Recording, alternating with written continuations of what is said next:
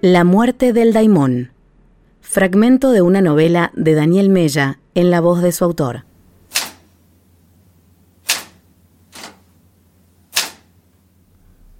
Conocí al hebrero en el 97 a través de Henry, mi amigo más cercano por aquella época. Henry fue el primer lector de Derretimiento, mi segundo libro. Ni bien terminó el manuscrito, dijo que había que llevárselo al viejo, con el que tenía una relación más o menos asidua. Estuvimos un rato discutiéndolo. Yo dudaba. Quería que el obrero me leyera, pero me daba pánico. En mi mente, el obrero era tan bueno que ni siquiera calificaba como uruguayo. Era un aerolito. Me parecía totalmente imposible que se interesara por algo que hubiera escrito yo, un pendejo de 21 años que apenas empezaba a dar sus primeros pasos. Tenía miedo de lo que el obrero pudiera decir y de que lo que tuviera para decir me destruyera. Yo había empezado a leerlo hacía muy poco, promediando la escritura de mi segundo libro, y su influencia en mi propia actividad residía en que tras leer La ciudad, el primero de sus libros publicados, me había sentido autorizado de una vez por todas a escribir bien. Suena estúpido, pero hasta el momento yo creía que eso, ser uruguayo y escribir bien, era imposible. Hablamos de los años 90. Todo era pura novela histórica, cuentos de calabozo de algún ex Tupamaro o libros periodísticos sobre algún tema candente, como si al lector uruguayo solamente le interesara leer sobre el pasado de su paisito o sobre temas de noticiero. Lebrero también era el primer uruguayo al que yo leía después de haber leído en el liceo a los muertos de siempre, Quiroga, Juana, Delmira, que no me habían movido un pelo. Yo creía que la literatura uruguaya terminaba ahí, con ellos, y que después de ellos no había nada. Cuando la ciudad llegó a mis manos y vi que un coterráneo había sido capaz de elevarse y convertirse en un extranjero en su propia tierra, fue un estímulo trascendente, al punto de que robé la primera frase de la ciudad y la planté bien a la vista, en el comienzo del segundo capítulo de Derretimiento, que por aquel entonces estaba escribiendo. Los libros del obrero estaban todos publicados por editoriales pequeñas o muy pequeñas y eran casi imposibles de conseguir. La mayoría los había tenido que leer de prestado y los había leído todos, uno atrás de otro. En algunas librerías de nuevo ni siquiera habían oído hablar de él, y en las librerías de viejo te tomaban el número de teléfono y prometían llamarte si daban con alguno de sus libros. Al principio la situación me indignaba. No podía, del asco que me daba, mirar el escaparate de las librerías ni la mesa de novedades. No sé si se llenaban de guita los escritores uruguayos que escribían esos libros para uruguayos, pero eran ellos, no Lebrero, los que salían en la tele y en los diarios. Era de ellos y nunca del Lebrero, de los que se hablaba cuando se hablaba de literatura uruguaya. A eso me refiero con que el Lebrero se había convertido en extranjero en su propia tierra, a que acá no lo reconocían, pero también, y más que nada, a que el Lebrero no escribía para sus compatriotas. Le daba la espalda al país y a su historia, a la política y a los temas de rabiosa actualidad. Sus libros, además, eran delgados, de no más de 100 páginas. En eso también se diferenciaba de los tránfugas patrioteros que trataban de impresionar con sus libros de 500 páginas. Lebrero no tenía intereses propios, no formaba parte de la manada y por estar solo y por no dejarse contaminar, tenía lo que los demás ni siquiera se animaban a soñar, una voz. Lo leías y era como si alguien real te estuviera hablando al oído. Fue de su mano que empecé a tender hacia los escritores que hablaban en voces. Los que lo habían logrado, habían logrado lo más raro de todo. Su voz impregnaba cada cosa que escribían, y no importaba lo que escribieran, su voz iba a transformar cada cosa que escribieran, siempre en oro. Yo quería todo eso. Quería una voz y quería ser secreto, y que nada ni nadie me pudiera tocar. No habían pasado ni diez días y el hebrero me estaba llamando. Creí que tardaría meses en hacerlo o que nunca lo haría. Se había tomado en serio el encargo de Henry. Sin darme la más mínima señal de qué le había parecido mi libro, pidió que lo visitara un jueves a las cuatro de la tarde en su apartamento de aquel entonces, sobre 18 de julio. En una voz lenta y grave, igual a su voz en la vida real, me pidió que le tocara timbre a las cuatro en punto, ni un minuto antes ni un minuto después. Si tocaba timbre antes o después de la hora exacta, él no tendría forma de saber que se trataba de mí. Podría tratarse de cualquier otra persona, un vendedor ambulante, un conocido al que no deseaba ver, y tendríamos que arreglar todo de nuevo para vernos en alguna otra ocasión. Con esa petición desencadenó en mi interior una serie de sentimientos incómodos. Me veo ridículo esperando frente al portero eléctrico del edificio a que den las cuatro en mi reloj. Me veo recién ahí pensando que quizá mi reloj no esté sincronizado con el del hebrero, y me veo siguiendo el segundero de mi reloj hasta que da la hora y toco el timbre en el momento acordado. Casi de inmediato sin preguntar quién es el que llama, me devuelven el timbrazo, como si el librero varios pisos más arriba que yo también hubiese estado esperando junto al intercomunicador a que eran las cuatro en punto. Todo tiene que ser raro con el librero, todo tiene que ser como uno de sus libros. Eso es lo que pienso y así me siento cuando la que me recibe en el apartamento en vez del librero es su mujer, que tiene cara de buena y de quien todo lo que sé, que es muy poco, lo sé por boca de Henry, y por lo que aparece en el discurso vacío, el último del hebrero, que salió unos meses atrás. Fue ella la que estuvo parada junto al intercomunicador. Me dice que Mario ya viene. Esperale un poquito acá, hoy le está contando levantarse. Dice, y me deja en un sillón de dos cuerpos, en un cuarto pequeño, hecho aún más pequeño por los libros que cubren las cuatro paredes, y durante los siguientes quince largos, eternos minutos, me voy convenciendo, con cada segundo que pasa, de que todo esto es una prueba. Me comporto, aunque sé que es demasiado absurdo pensarlo, como si el obrero me estudiara desde algún punto privilegiado, mediante un sistema de cámaras o un simple agujero en la pared. Por algún truco psicológico, ya no me preocupa si al hebrero le gustó mi libro o no. Lo que me llena de pavor, de pronto, es que el hebrero se haya dado cuenta de la frase que le robé y que me acuse de ladrón. Varias veces estoy a punto de pararme a mirar los libros en las paredes para disimular mi turbación. También estoy a punto de irme, pero me quedo en el sillón impostando calma e indiferencia, hasta que para mi sorpresa la indiferencia y la calma empiezan a invadirme realmente. Debería haber ido a su encuentro con una idea más realista. Después de todo, yo venía a leer el discurso vacío y el discurso vacío era el libro de un hombre roto.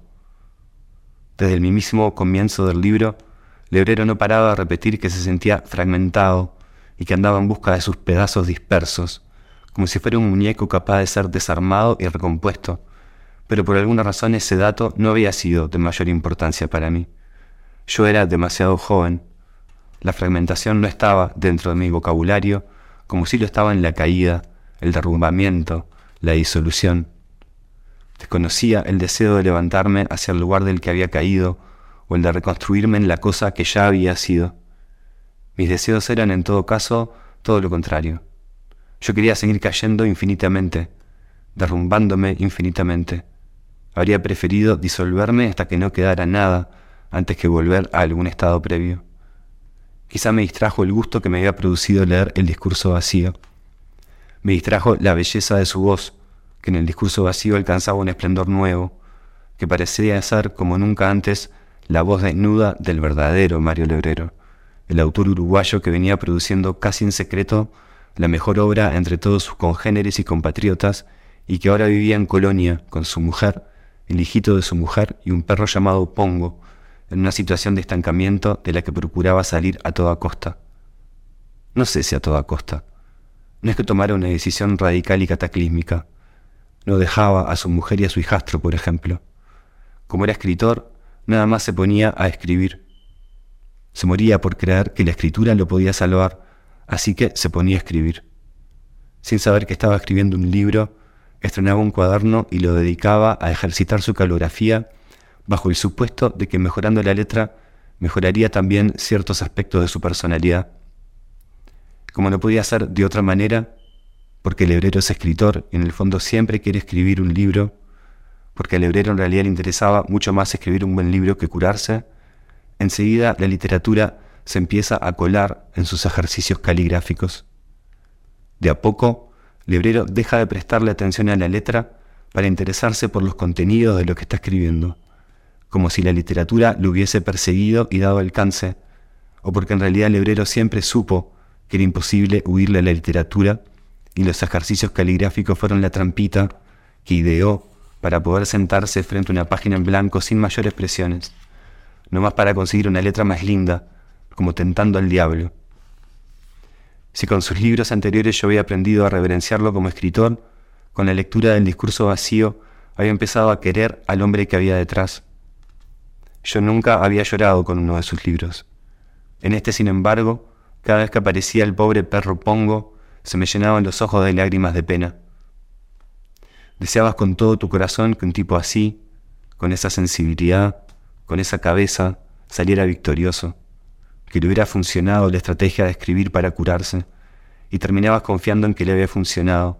En la penúltima escena del libro, Lebrero veía el reflejo de unos rayos de sol en unos ladrillos y se sentía vivo. Luego, para finalizar, redoblaba la apuesta y habla de un sueño en el que hay unos curas vestidos de violeta, posiblemente cardenales, y los vemos ejecutar unas posturas rituales que representan esperanzadoramente los secretos de la alquimia, así, con mayúscula.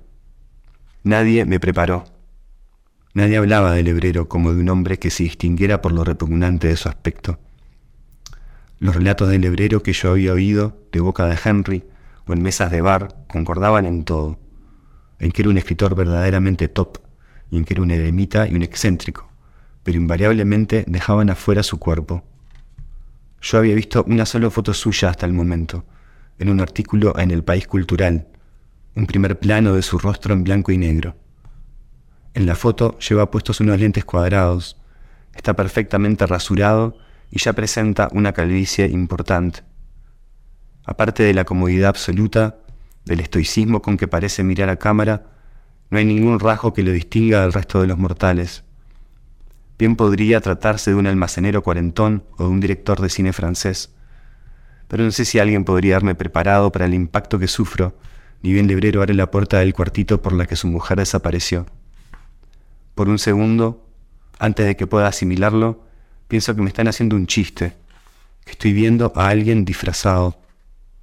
Tiene un pullover azul lleno de caspa y se olvidó de subirse la bragueta del pantalón, que está toda salpicada con gotas, no sé si de agua o de pichí, y trae puestas unas pantuflas viejas y despeluzadas. Sé que se trata del hebrero cuando me saluda, le reconozco la voz, pero la impresión de que lleva puesto un disfraz no me abandona, ni ahí ni en ningún momento. Apenas unos minutos más tarde, sentados en su cocinita frente a dos pocillos de café y un plato de masas, me cuesta mirarlo directamente. Sus ojos están opacos y no se mueven salvo por el batir de los párpados, que parece costarle un gran esfuerzo. Tiene la piel verdosa, reseca y compleja, plagada de verrugas alrededor de los ojos. En el cráneo tiene llagas rosadas y la nariz, que es enorme y bulbosa como la de los alcohólicos, está toda ennegrecida, como amoratada. No puedo mirarlo sin pensar que trae puesto una máscara. Incluso la barba gris, sucia, parece falsa. Lebrero se da cuenta de que me estoy por poner a llorar. Se da cuenta de todo. Me agarraste en un mal día, dice.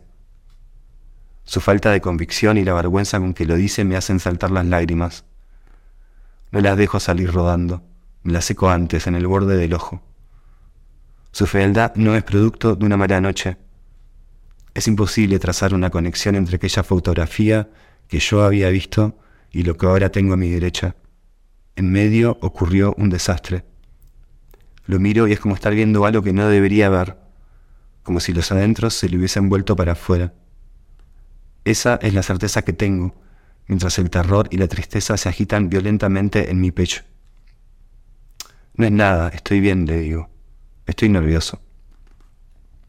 Lo miro y su cara son siglos de pensar los peores pensamientos y de sentir los sentimientos más traicioneros, todo depravadamente expuesto, hecho carne ahora.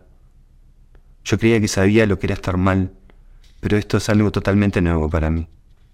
Lo que estoy viendo es la cara de un pecador de alguien que se rompió su propio corazón. Nunca vi a nadie más feo jamás, le voy a decir a Henry el día siguiente. ¿Por qué no me avisaste, hijo de puta? Henry se va a matar de la risa. Estará de acuerdo con que el hebrero era un esperpento, pero luego se pondrá serio y dirá que su estado no es todo culpa suya. Nuestros estados nunca eran todo culpa nuestra. La atmósfera también cuenta. Nunca había que olvidar la importancia de la atmósfera no había que ser omnipotente. ¿Cómo hace la mujer para estar con ese tipo? No entiendo, le digo. Lo mantiene. ¿Cómo que lo mantiene? Lo mantiene, le paga las cuentas, le da de morfar. Lo que viste, querido, es la cara de la depresión, me dirá Henry. Tampoco es que el viejo esté libre de culpa, está claro. Son años y años de dejadez. No tiene ni sesenta, no es viejo, le diré yo. Henry me pedirá que me acuerde de que estamos hablando de un fuera de serie, un tipo de una sensibilidad distinta. Para un tipo así no era fácil adaptarse, menos el Uruguay. Uruguay como un país de mierda era uno de sus temas favoritos. Un país donde no se podía hacer nada, donde todas tus aspiraciones eran cortadas de cuajo, donde tenías que trabajar como un mono para llegar a fin de mes. Desde el momento que te proponías abrir un negocio, todo se te ponía en contra. La mayoría de la gente vivía endeudada, la mayoría de los jóvenes se habían forzados a emigrar. Nuestro horizonte era un horizonte chato y la mayoría sucumbía a la depresión, se dejaba tragar por el pantano de la mediocridad. Yo no tenía idea de lo que me hablaba, quizá porque todavía no me valía por mí mismo. No había tenido que lidiar todavía con ninguna presión económica. Para Henry, que en unos años iría al país para nunca más volver, era un tema de lo más serio, era una razón por la que nuestros escritores siempre terminaban mal.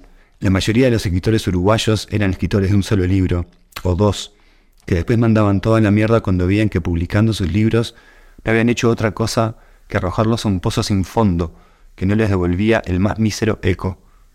En Uruguay, si seguías escribiendo, a pesar de todo, era porque lo llevabas en la sangre, o porque eras un iluso o un mediocre que se contentaba con las migas que te arrojaban. Solo había que ver cómo habían terminado los mejores. Onetti, loco borracho, se pasa los últimos 15 años de su vida sin salir de la cama. Felisberto obeso, tan obeso que no habían podido sacar su ataúd por la puerta. Quiroga, mejor ni hablar.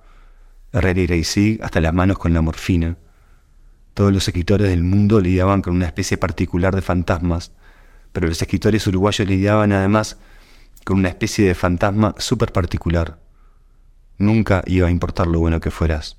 Nunca ibas a ser nadie en el mundo. Ni siquiera ibas a ser alguien en este paisito de tres millones de viejos, donde todo el mundo escribía pero nadie leía un carajo. Y los 57 del hebrero eran como 70 para cualquier otra persona, además, porque el hebrero era un maestro de lo insalubre. Nunca le había dado pelota a su cuerpo, siempre había despreciado todo tipo de actividad física. Se reía de la gente que hacía ejercicio, los deportistas le parecían una vulgaridad. Siempre había privilegiado el trabajo interior por sobre todas las cosas y había considerado el cuidado de su cuerpo como algo externo, una molestia, pero la mente no podía funcionar si el cuerpo se derrumbaba y el cuerpo se empezaba a derrumbar a los 40. Eso no lo había tenido en cuenta el obrero jamás, en el caso de un sedentario como él, que debía haber pasado la mayor parte de su vida clavado en una silla, el cuerpo después de los 40 se volvía tu peor enemigo. Envejecías mucho más rápido que nadie y antes de que te dieras cuenta te habías convertido en un lisiado. Ya no podías caminar dos cuadras sin agitarte Empezaban los problemas en las articulaciones, el colesterol, una complicación llevaba a la otra. Terminabas hecho un viejo a los 50. Y estábamos hablando de un tipo, no nos olvidemos, que llevaba por lo menos 20 años haciendo terapia. Un fascinado por lo terapéutico, que hablaba todo el tiempo en términos psicológicos. Un tipo al que Freud y Jung se lo habían comido en dos panes. ¿Quién iba a 20 años a terapia? Alguien más interesado en contemplar sus propios nudos que en desatarlos. Capaz que ahí yo sí tenía un poco de razón, dirá Henry. Lebrero no estaba libre de culpa, pero ¿quién podía saber qué obstáculos había tenido que superar Lebrero en el camino? En todo caso, era un loco inofensivo. Al menos no le hacía daño a nadie. Para mí, Lebrero se había dejado volver loco por la literatura, mientras que Henry aseguraba que Lebrero ya estaba loco de antes y que era esa locura la que le había permitido escribir. La literatura le había salvado la vida al obrero, decía Henry. Sin la literatura, decía Henry, que había conversado con él de estas cosas, el obrero se habría pegado un tiro antes de los treinta. Yo no sabía nada de la vida anterior del obrero. No sabía que había nacido depresivo, abúlico y antisocial, palabra de Henry. Para mí el obrero solo existía como escritor, y la tarde en que lo conocí, conforme iban pasando los minutos y las palabras entre nosotros, todo parecía corroborar una y otra vez que la ruina del hebrero era el precio que había tenido que pagar por aprender a escribir como los dioses. Lo pienso mientras veo cómo le cuesta hablar más fuerte que en un murmullo y observo sus movimientos de cosa arrasada. Lo miro, lo escucho y parece dueño de un conocimiento raro, difícil, pero demasiado caro. Había que estar loco en cierta medida para escribir, pero escribir si lo permitías podía volverte diez veces más loco todavía. Todas esas horas sentado en soledad, todas esas horas fumando, viviendo en otros mundos, todas esas horas luchando con las palabras, todas esas páginas frustradas, todo ese esfuerzo puesto en algo que casi nadie comprende ni valora realmente, ni siquiera vos mismo, el aislamiento cada vez más radical, la necesidad de destruirse para poder crear, como si esa fuera la ecuación inevitable que te propone la literatura. Lebrero encarnaba para mí al escritor solitario que se había hecho fuerte en su soledad, que había convertido su soledad en una soledad fecunda y a prueba de balas, y sin embargo ahí está, ni solo ni fuerte, dejándose mantener por una mujer, sumido en la debilidad y el abandono de sí mismo. Tiene 57 años que parecen 70, esa tarde en su cocinita de un cuarto piso sobre 18 de julio, y no le creo una sola palabra. Antes de que se me sequen las lágrimas lo oigo decir, con el claro objetivo de distraerme de mi estado penoso, que se dio cuenta del homenaje que le hice poniendo en mi libro la frase con que comenzaba la ciudad.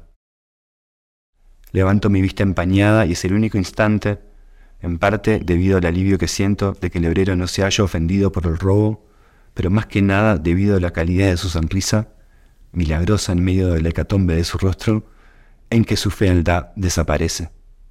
Por lo que dura un relámpago, esa cosa inmóvil y embrutecida de sus rasgos se disuelve y veo a otra persona. Después dice que mi libro es realmente impresionante, pero que no lo pudo terminar. Lo afectó físicamente en la violencia del libro, dice. Lo dejó postrado toda la tarde. Como yo no respondo, no comprendo cómo pudo haberle parecido impresionante si no lo leyó hasta el final, dice que no precisó leerlo todo para darse cuenta de que soy el mejor escritor que ha conocido en persona. Quisiera creerle, Después de todo, Lebrero es por lejos el mejor escritor que yo he conocido personalmente, pero no me mira a los ojos. Lo dice absolutamente concentrado en sacar un cigarro de su caja, luego en prenderlo y en soplar el humo. Luego pregunta cómo hice para escribir un libro tan bueno siendo tan jovencito y yo le cuento cómo me cayó la primera frase y luego la segunda y cómo fue todo así, una frase cayendo atrás de la otra. Me pide todo tipo de precisiones, era como si las frases estuvieran escritas todas enteras o las iba viendo palabra por palabra, o las escuchaba como si una voz me las estuviese susurrando. Sucedía en cualquier momento del día o en horas más o menos rutinarias. Lo había escrito a mano o en computadora. Escribía sobrio o me emborrachaba para escribir. Luego pregunta cómo voy a hacer para seguir después de esto, pero no espera respuesta. Dice que la gente va a esperar más de esta misma cosa. Dice que me voy a tener que preparar, que ojalá el libro no me traiga demasiado reconocimiento demasiado pronto. La gente se va a hacer una idea de mí, a imaginarse cosas, dice. Va a generar expectativas. Entonces se queda callado, absorto por alguna idea o algún recuerdo que lo encandila, y ya no hablamos más de mí ni de mi libro. No menciona una sola imagen del libro, ni una sola escena, ni una frase. De que en adelante se pone a hablar exclusivamente de sí mismo. Me pregunta si leí el discurso vacío. Le digo que lo leí tres veces de corrido. A mucha gente le parece mi mejor libro, dice él. Su esposa abre la puerta de la cocinita lentamente. Dice permiso cuando ya está cerrando la puerta. Me mira a los ojos con una sonrisa. Luego mira mi cigarro y el plato de masitas. Con los dedos la rosa al hombro al hebrero. Entra abre la ventana para desagotar el humo está un rato buscando algo en la alacena directamente encima del mármol de la pileta. Lebrero aprovecha para agarrar un cañón de dulce de leche. Lo mastica lentamente, con una concentración exagerada. Cuando ella se va, Lebrero deja el cañón a medio comer en el plato, se limpia los bordes del bigote y dice que es una ironía que de todos sus libros la gente, incluida su mujer, prefiere el discurso vacío. Lo dice con un latido de furia en la voz, y meneando la cabeza, como si llevara esas ideas guardadas durante una eternidad, recién ahora hubiese encontrado lugar y momento para expresarlas. Mi café está frío. Lo pruebo después de terminar mi cigarro y de aplastarlo en el plato. Al menos sirve para quitarme el ardor que me dejó el cigarro en el fondo de la lengua. Pasaron más de cuatro años entre la escritura del discurso vacío y su publicación, en parte porque no se había dado cuenta de que había escrito un libro, lo recuerdo explicándome. Eran ejercicios de caligrafía nada más y nunca, mientras los hacía, se le había ocurrido que allí podía haber un libro y menos aún se le habría ocurrido que se trataba de su libro mejor. Lebrero le mostraba los ejercicios caligráficos a su mujer y los ejercicios no habían tardado en transformarse al mismo tiempo en cartas a ella, que no estaba nunca en casa, cartas llenas de reclamos amorosos. Había escrito mucho en esa vena, del 91 al 93. Luego había arrumbado todos esos papeles, hasta que un buen día, haciendo limpieza, los había juntado todos, los había llevado al parrillero con la intención de prenderlo fuego, cuando en el camino, distraídamente, como si fuera por el rabillo del ojo, leyó un par de líneas que lo sedujeron y decidió preservarlos. Lo que la gente conocía como el discurso vacío era resultado de un largo trabajo de corrección, pero más que nada de clasificación que lo había entretenido con un interés fluctuante durante los cuatro años que siguieron. Todos sus libros anteriores habían sido escritos con la conciencia de que estaba escribiendo un libro, siguiendo los dictados del inconsciente o de lo que mierda fuera. Lebrero había intentado, hasta el límite de sus posibilidades, hacerse disponible para esa fuerza. Se había entregado por completo a esa cosa como de otro mundo a la que él prefería llamar daimón, pero a partir de cierto momento que no tenía muy claro, así como tampoco tenía claro cómo ni por qué, el daimón lo había abandonado. Había gozado de más de 20 años de inspiración prácticamente ininterrumpida. Más de 20 años bebiendo de la fuente, digamos, en los que cada vez que el daimón se presentaba, el hebrero acudía al llamado y acataba al pie de la letra, dejando todas las demás cosas de su vida en un segundo plano, sus relaciones, el trabajo, sus urgencias sexuales, el aseo personal, todo. Durante todo ese tiempo había obrado bajo la creencia de que mientras continuara siéndole fiel, el daimón volvería a presentarse. Ese era el modo de seguir conjurándolo. Se trataba de una cuestión de fidelidad. Sin embargo, de un día para el otro, el daimón había dejado de venir. A veces el hebrero se imaginaba que el daimón tenía vida propia y que como todo lo que estaba vivo, también podía morir, y que su daimón particular había muerto de muerte natural, y que como el daimón vivía en su propio reino o en su propia dimensión, él no había llegado a enterarse, y la única prueba de la muerte del daimón era su ausencia. Pero esa ausencia no era prueba concluyente de nada. Lebrero también especulaba y quería creer que el daimón era un elemento eterno, sin principio ni fin, y que lo que lo mantenía alejado era otra cosa, y que esa cosa tenía que ver con él, con Lebrero. Algo había cambiado, algo había hecho mal que le había cerrado la puerta al daimón. Quería encontrar dónde era que se había desviado y reparar el error. Desearía acordarme de las palabras exactas que usaba Lebrero. Sería todo un desafío tratar de invocar su aliento vivo y su gramática, pero lo poco que recuerdo de este tramo de la conversación, que fue en realidad un monólogo con partes mil veces ensayadas, y otras que eran desvíos de lo ensayado. Todo eso se ha mezclado con mis propias interpretaciones y razonamientos posteriores. Puedo recordar cómo me molesta que siga hablando del daimón y toda la jarga trascendental a la que no para de recurrir, pero en un momento aquello deja de afectarme. Sin darme cuenta, me encuentro clavado en mi silla, totalmente hipnotizado por la cadencia con la que habla, deseando que siga hablando para siempre. Me importa de qué, mientras siga hablando de esa forma, que provoca un efecto idéntico al que logró con el discurso vacío, es la razón principal para el título de aquel libro en el que consiguió, casi que sin quererlo, un estilo tan depurado que era capaz de avanzar por sí solo, independiente de todo tema y de todo contenido.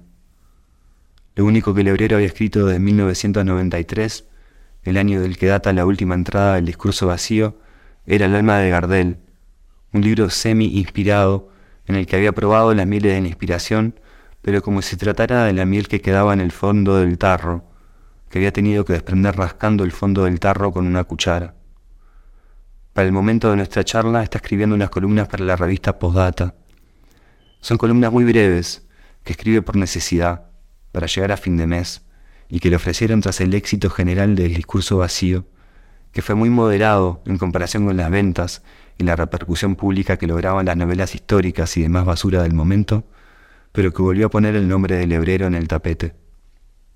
En sus columnas lleva la estrategia del discurso vacío, la de escribir sobre nada, llevado puramente por la inercia que genera su estilo, y contrario a la función usual de una columna periodística, la suya discurre sobre noticias superlocales, por así llamarlas, noticias de su vida privada.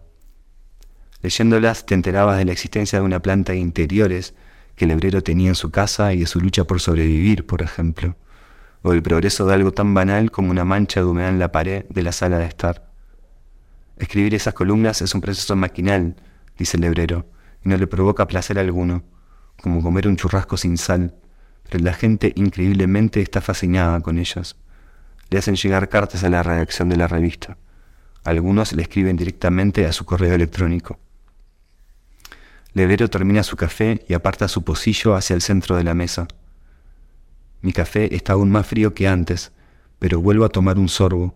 Arrimo mi pocillo al del lebrero y la próxima imagen que tengo, la última antes de la del edificio de ladrillo que se ve a través de la ventana de la cocina, es la de sus manos juntas, dos animalitos buscando el calor del otro en el borde de la mesa.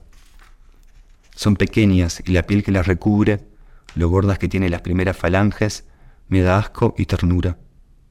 Eso siento mientras le miro las manos y él habla de lo raro que es que haya empezado a escribir su mejor literatura justo cuando había renunciado a hacer literatura. Se había visto obligado a renunciar a la literatura porque a partir de un momento se había secado. El daimón lo había abandonado. Lo único que le había quedado era una escritura como la de El discurso vacío, y nunca hubiera imaginado que esa terminaría siendo la escritura por la que la gente le iba a recordar mejor. La escritura de un escritor que no puede escribir, un escritor acabado que escribe sobre el hecho de ser un escritor acabado. Cuando ya no te quedaba una sola gota de imaginación y solo podías escribir sobre tu vida ordinaria de todos los días o sobre tus recuerdos, empezabas a producir las mejores páginas de tu vida y todo lo anterior que habías escrito resultaba que había sido tan solo una preparación para esto. El discurso vacío eran unas pocas paginitas. Ese librito iba a ser recordado por encima de todo el resto de su obra. Tenía que proponerse seguir escribiendo en esa vena sin hacer literatura. Tenía que resignarse a llevar un diario personal, confiando en que esa era su nueva tarea, acatando aquel refrán de que uno estaba condenado a escribir lo que podía, no lo que quería, si lo hacía, estaría escribiendo solamente para alimentar a esos que creían que esa nueva vena de su literatura era su vena mejor. Escribiendo el discurso vacío no había sentido ningún placer. Si lo había sentido había sido muy mínimo en comparación con el placer que siempre le había dado escribir mientras estaba inspirado. Era la diferencia entre escribir con inspiración o sin inspiración. Sentías placer cuando entrabas en trance. Se desmoronaban las barreras de la moral, las barreras del tiempo, te aislabas del mundo. Era un estado muy superior al de la vida ordinaria. Estaba más vivo que nunca, y durante esos 20 años en los que escribía un libro tras otro, Lebrero se había sentido realizado. El hecho de que fuera capaz de fluir sin obstrucciones era una señal inconfundible de que todo andaba bien. Me cuesta aceptar que nunca más me va a visitar la inspiración, igual que me cuesta aceptar que nunca más me voy a volver a enamorar, recordó hebrero diciendo los ojos puestos en la puerta de la cocina. La azotea del edificio de ladrillo que se ve por la ventana tiene una baranda de aluminio que lanza destellos contra el cielo celeste, y no hay nada en la azotea, salvo por la estructura de un tanque de agua cuya pintura blanca se ha llenado de hongos. Hay unas nubes negras y frías, cargadas de agua pero separadas entre sí. Avanzan en dirección del puerto. Yo fumo no sé si mi cuarto o quinto o sexto cigarro. Soplo el humo en dirección a la rendija abierta de la ventana y el humo se va como aspirado hacia el exterior. Lo hace sonar como una tragedia, le digo. Lo hago sonar como una tragedia, ¿no? dice él. Si dijeran que lo primero que escribiste es lo mejor, sería mucho peor, le respondo. Y antes de que digamos más nada, vuelve a entrar la mujer, esta vez abriendo la puerta de manera totalmente sorpresiva, preguntando cómo está el café y si queremos otro. No sé cómo es que en cierto momento ya me estoy despidiendo de ellos en la puerta del apartamento. Si soy yo el que dice que no quiere más café y que mejor me voy yendo, o si es Lebrero el que propone que llegamos al límite de nuestra charla. Hay un borrón en mi memoria, y luego estamos junto a la puerta abierta del apartamento y él, el primer hombre roto que conocí en mi vida, dice, me confirma, que esa misma tarde se va a poner en contacto con los de Trilce, la editorial que lo viene publicando, y que les va a dar mi número. Les va a exigir que no me hagan esperar mucho. Luego dice que puedo volver a visitarlo cuando quiera. Yo no respondo a tiempo, o él no detecta en mí la reacción que esperaba. Me gustaría ser más específico, y sin embargo, por más que lo he intentado, no logro acceder a la escena completa. Estoy tan embarullado en ese instante que ni siquiera registro lo que está ocurriendo. Puede que al sentirme tan cerca del adiós, tan cerca de volver a la calle, me haya relajado y que algún gesto facial me haya traicionado. Se me debe de traslucir que no tengo ninguna intención de volver a verlo, porque de pronto el obrero me está diciendo, mirándome como de lejos, estudiándome, yo con un pie fuera del apartamento, ¿quién sabe qué es lo que estás haciendo acá en realidad? No puede haber sido lo último que se dijo entre los dos, pero tampoco consigo recordar las palabras con que me despedí, y fue ese el comentario que me quedó rondando por mucho tiempo como un gusto amargo en la garganta. La manera en que lo dijo, como si lo hubiera decepcionado, como si de pronto sospechara que yo lo estaba usando. La sensación final fue tan confusa que durante las semanas que siguieron, como el teléfono no sonaba con noticia de Trilce, llegué a creer que el hebrero por puro despecho había decidido no entregarle mi manuscrito. Yo no tenía ninguna intención de ser su amigo ni su discípulo, y no lo volví a ver, ya lo dije. Me había ido de ese breve encuentro sabiendo que sería el último, y que prefería seguir relacionándome con su obra y con la ficción que me había armado de él. Tampoco volví a hablar con Lebrero, ni siquiera cuando, seis o siete meses más tarde, Derretimiento ya había salido y le estaba yendo bien.